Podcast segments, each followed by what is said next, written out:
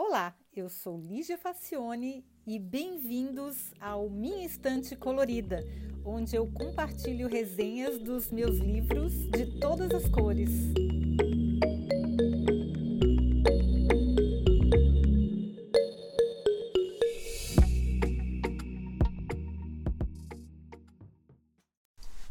Olá!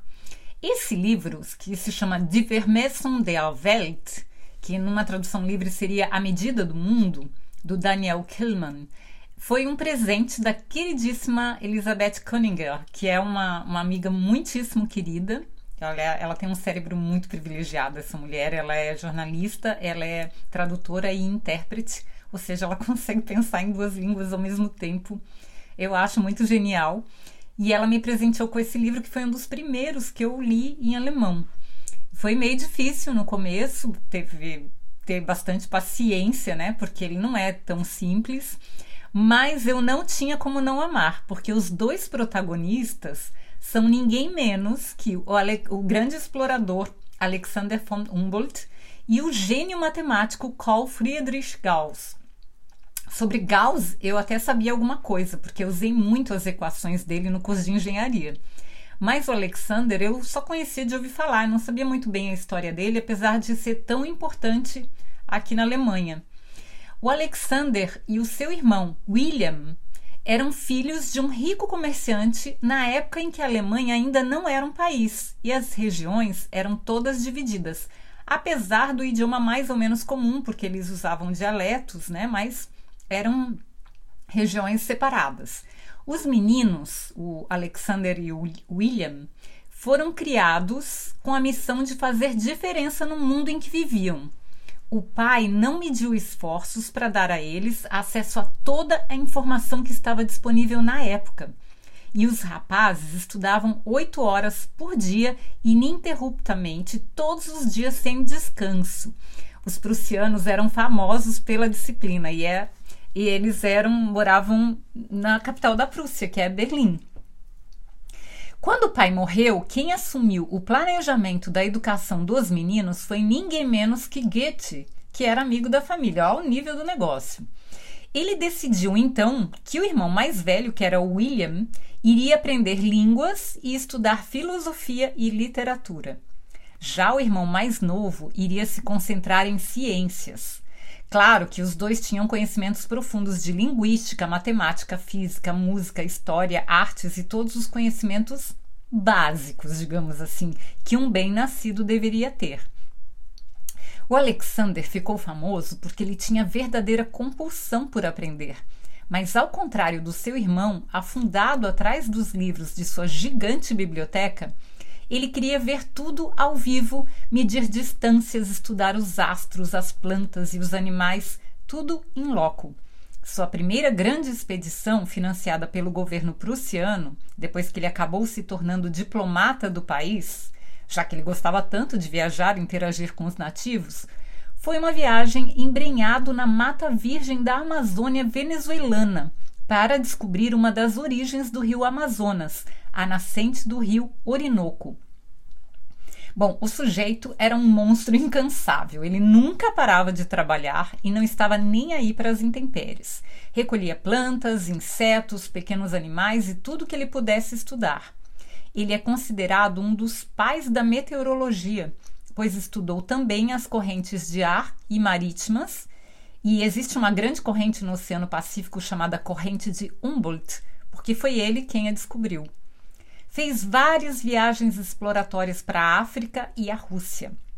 Se a gente considerar as condições precárias de higiene, saúde e transporte da época, muito bem descritas no livro, dá para imaginar o tamanho do feito desse sujeito.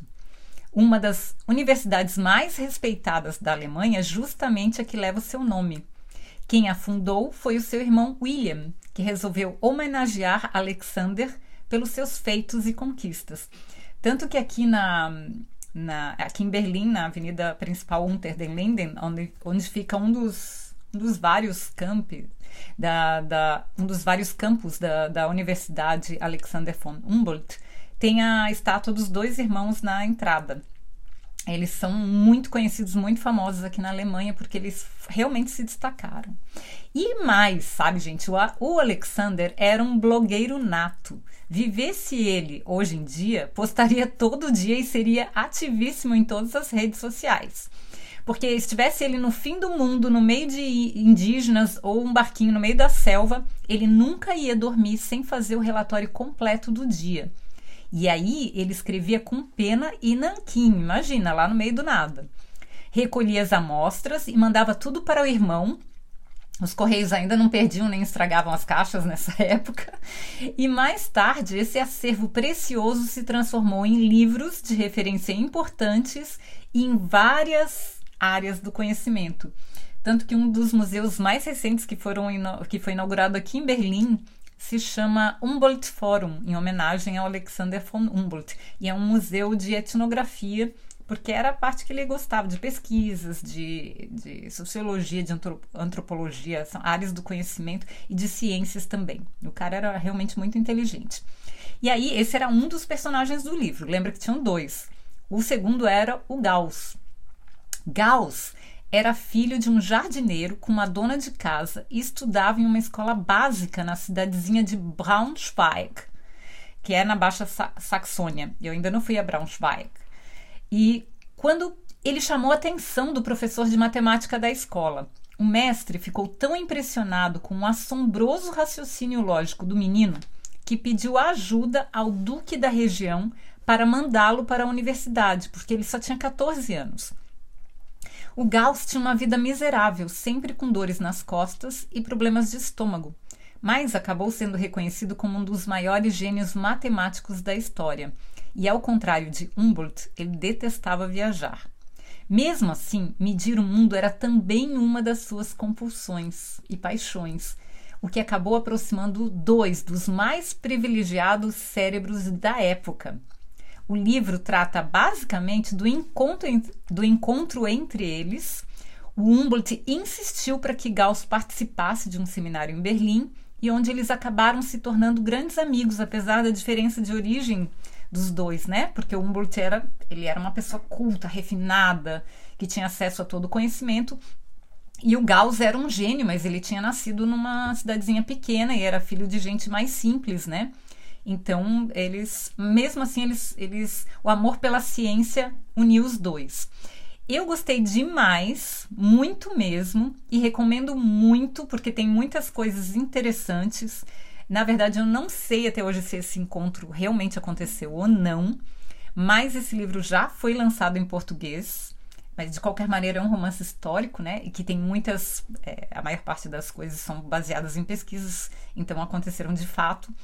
E, claro que aí a parte de cada um foi romanceada, mas é muito, muito, muito legal de a gente conhecer um pouco da história dos irmãos Humboldt e um pouco mais da história do Gauss e também é um pouco da história da Alemanha. E é muito, muito interessante é, as pesquisas, a gente saber o que, que acontece. Eu estou até pensando em reler esse livro porque ele foi muito interessante. Agora eu já consigo entender muito melhor, né? O, o texto. E aí, esse livro já tem em português e eu ouvi dizer que já fizeram até o filme. Como eu nunca sei dos filmes, eu quase nunca assisto os filmes, não sei se o filme é bom ou não. Mas o livro eu recomendo demais. Adorei, muito obrigada, Beth. Foi um presente maravilhoso. E recomendo para todo mundo que se interessa por história e principalmente romances históricos porque a gente aprende muita coisa bacana e, e esse aí é um presente muito legal mesmo. Recomendo demais, tá bom?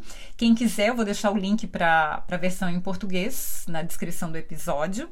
E sempre lembrando que vocês podem ler todos os. É, é, é ouvir todos os episódios e fazer sugestões e críticas lá no site do podcast que se chama minhaestantecolorida.com, tá bom, gente? Muito obrigada e até o próximo episódio.